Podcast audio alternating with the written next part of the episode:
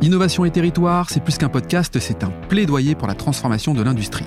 Dans ce nouvel épisode, Philippe Vogel, responsable projet pour la France chez Coca-Cola Europacific Partners, nous accueille à l'usine de Sox pour nous partager tous les engagements environnementaux du groupe.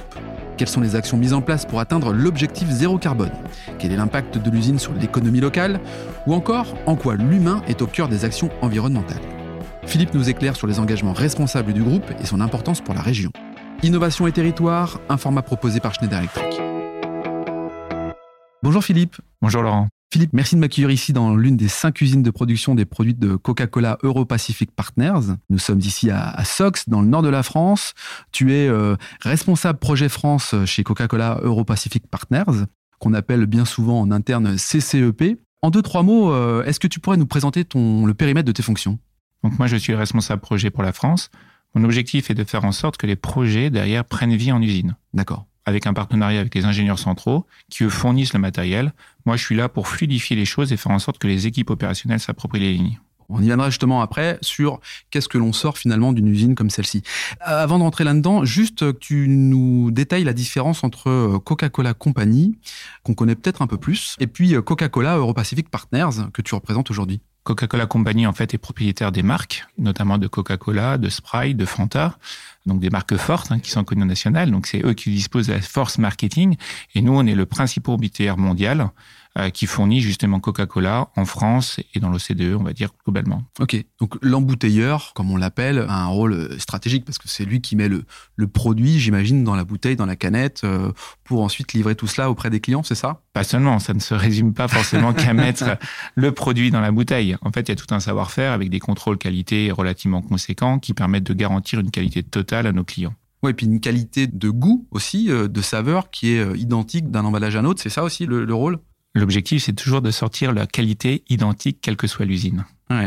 Quand on est un leader comme euh, Coca-Cola Company, qui travaille sur une marque, mais comme aussi euh, Coca-Cola Euro-Pacific Partners, qui est un embouteilleur, un leader, ça s'engage, ça prend des risques, ça doit forcément innover, ça se réinvente constamment. Et j'ai envie d'aller euh, te chercher sur l'environnement, d'un point de vue environnemental justement. Quels sont les engagements d'une compagnie comme celle-ci? Ben, L'objectif, il est clair, c'est le zéro carbone au niveau de la production. Donc pour ça, il y a plusieurs solutions. Déjà, c'est consommer une énergie propre. Et après, il y a surtout un gros focus sur euh, l'utilisation du CO2, euh, que ce soit à travers le gaz que l'on consomme. Et le dernier point, ce sont les emballages. Donc les emballages, forcément, fonctionnent avec des emballages type carton, donc euh, qui viennent de l'industrie du bois, donc avec un renouvellement, ce qu'on appelle de nos ressources, et un gros focus sur les consommations d'eau. Voilà, tu retrouves à peu près les, enjeux plus alors, euh, oui, alors je lisais euh, que depuis 10 ans, euh, Coca-Cola Euro-Pacific Partners, CCEP, a déjà réduit de 19 000 tonnes son utilisation de plastique vierge. On peut représenter ça à peu près sur 600 millions de bouteilles. L'objectif, c'est d'aller encore plus loin? Bah, c'est encore le cas si tu veux, parce qu'on a un projet actuellement qui s'appelle le 31 grammes. Mmh. Donc en fait, pour pouvoir constituer une bouteille PET, généralement ça commence à partir d'une forme d'une éprouvette qu'on vient injecter. Cette éprouvette fait un certain nombre de grammes. En l'occurrence, on est passé de 36 grammes à 31 grammes. Mmh. Et euh, l'objectif, c'est encore de baisser notre impact carbone lié à ça. Réduire, réduire, réduire, réduire, jusque on puisse plus réduire. Mmh. Après, d'ailleurs, il y a quand même un autre aspect, c'est comment on rend cette préforme la plus recyclable possible, et notamment, on passe en full format transparent, de manière à ne plus avoir de couleur à trier. Quand on parle aussi d'emballage, on parle aussi de consommation d'eau. La consommation d'eau est un élément, je dirais, euh, prédominant, important euh, pour euh, à la fois les bouteilles en verre de coca, mais certainement aussi pour les recettes. La consommation d'eau, c'est un vrai sujet chez Coca-Cola. Il faut réduire la consommation d'eau Clairement, en fait, euh, on parle chez nous de ratio, c'est-à-dire combien de litres d'eau il nous faut pour faire un litre de bouteille.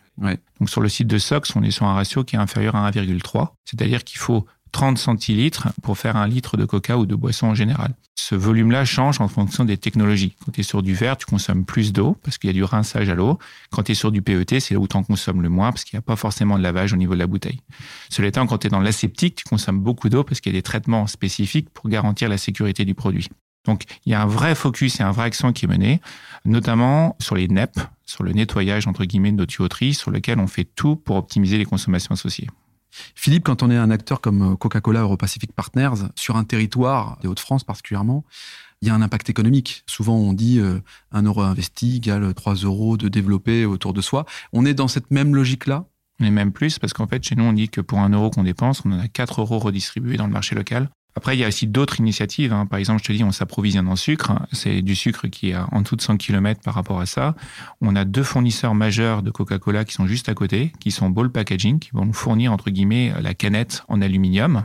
Et on a Plastipack qui nous fournit justement les fameuses préformes dont on parlait. Donc en fait, l'impact environnemental est très faible puisque ce sont des voisins qui sont juste à côté de nous qui nous fournissent l'usine. Donc il y a l'écosystème qui se met en place pour pouvoir répondre aux besoins. Quoi. Exactement. Et tu vas avoir la même chose pour les cartons, c'est-à-dire qu'on a des cartons qui sont des cartonneries qui sont juste à côté de Roubaix, donc vraiment pas très très loin de l'usine. Donc il y a une vraie, euh, un vrai focus pour réduire entre guillemets les déplacements.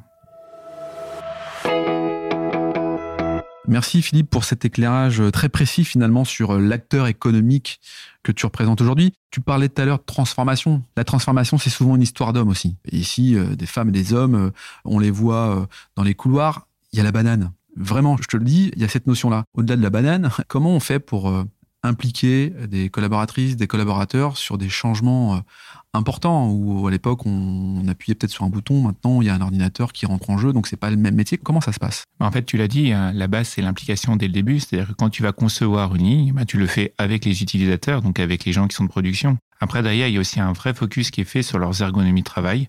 C'est-à-dire qu'on prend dès le début en considération les conditions de travail. On travaille avec des ergonomes qui nous permettent de faciliter entre guillemets le travail sur ligne. Donc le fait de bien approprier les gens au démarrage des projets ben, permet d'avoir leur adhésion au moment de la phase d'exécution. Ça c'est un des points majeurs. Après, les gens se sentent bien chez nous. Donc imagine derrière, tu le disais, hein, en moyenne il reste 17 ans, donc il n'y a pas beaucoup de turnover.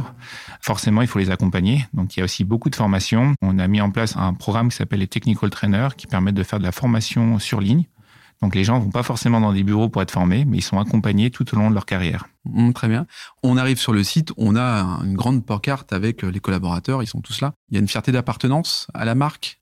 clairement, mais euh, c'est pour ça que notre premier logo, c'est forcément plus fier. Mmh. Donc euh, plus fier parce qu'on est tous fiers de travailler chez Coca-Cola, c'est indéniable. Tout à l'heure, tu m'évoquais le, côté très googlisé quelque part très US. Là, c'est moi qui fais la rallonge par rapport à ça.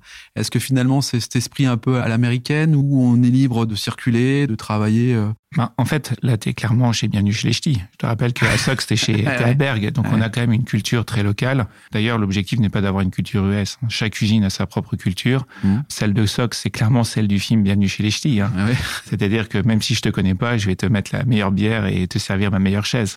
Là, c'est ça que toi actuellement. C'est-à-dire que les gens, effectivement, ils sont fiers de leur travail, ils sont fiers de leur culture, ils sont fiers de leurs voisins, ils sont fiers tout simplement euh, de vivre, quoi. Et donc, ils font partager tout ça avec toi. Et ça, c'est quelque chose que tu ressens particulièrement sur l'usine de Sox.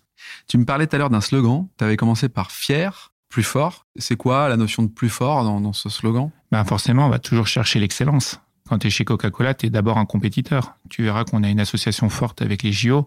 L'objectif, c'est toujours d'être meilleur. Mm. Donc d'être meilleur pour garder nos collaborateurs, d'être meilleur en termes d'image de marque, d'être meilleur en termes de qualité, mm. d'être meilleur forcément en productivité. La productivité, c'est ce qui fait qu'on conserve l'emploi chez nous. Et ça, ça fait partie de l'adrénaline et de la culture de l'entreprise.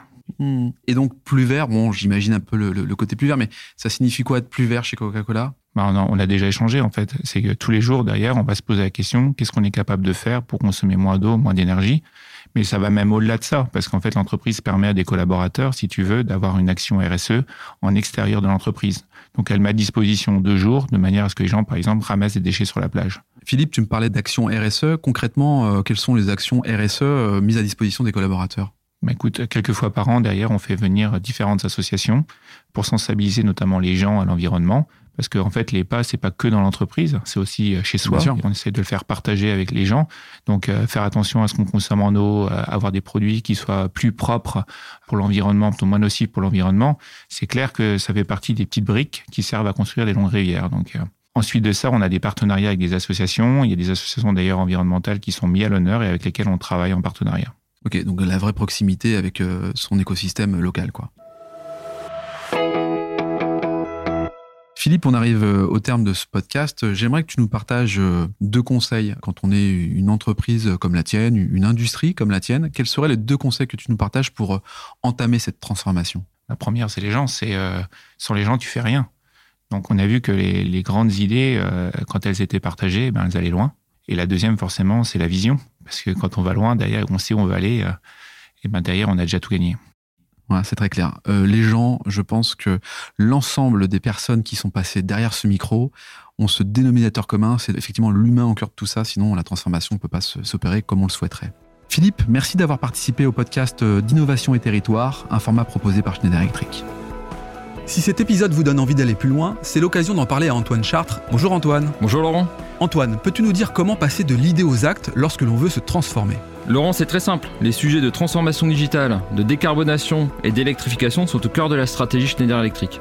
Et comme on a pu l'entendre dans ce podcast, l'ambition de Schneider Electric est d'accompagner les entreprises du territoire sur ces enjeux de transformation. Pour entrer en contact avec nous, rien de plus simple, le site internet www.se.com ou mon profil LinkedIn où je me ferai un plaisir de vous répondre. C'est très simple. Merci Antoine. Merci Laurent.